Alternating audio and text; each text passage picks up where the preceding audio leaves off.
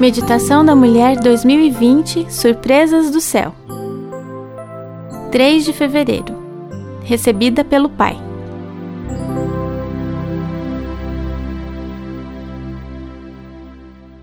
A seguir, levantou-se e foi para seu pai.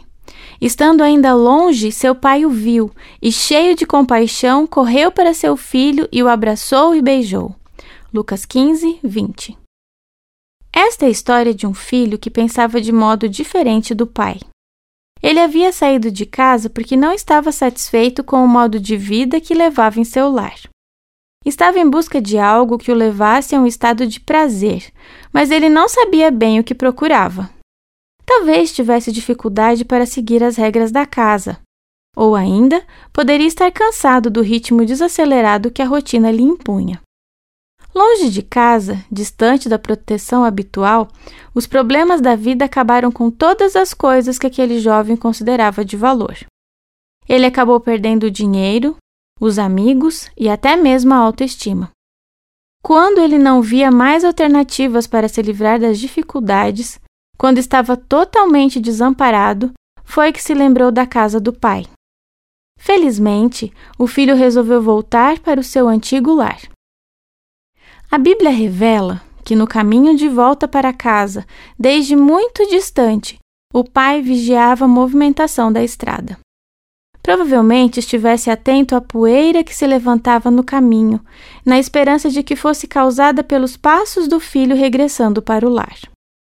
Em nosso relacionamento com Deus também é assim. Às vezes nos afastamos do Pai, mas ele não desiste de nós fica observando, ansioso para ver se decidimos voltar para ele.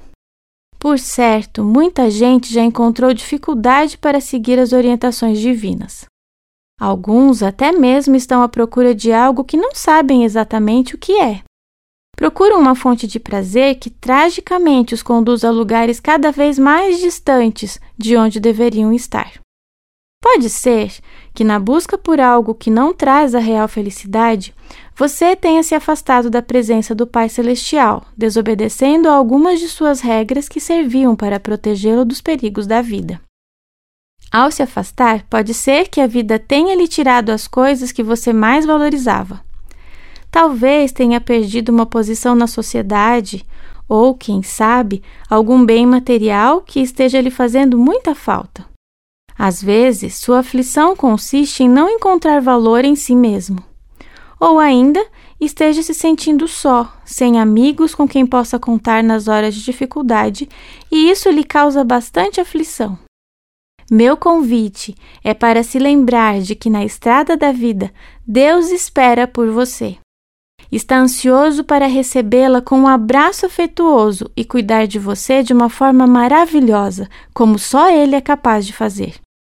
Ele a receberá com a ternura de um pai que ama de verdade e que anseia ter você bem pertinho, segura em seu abraço.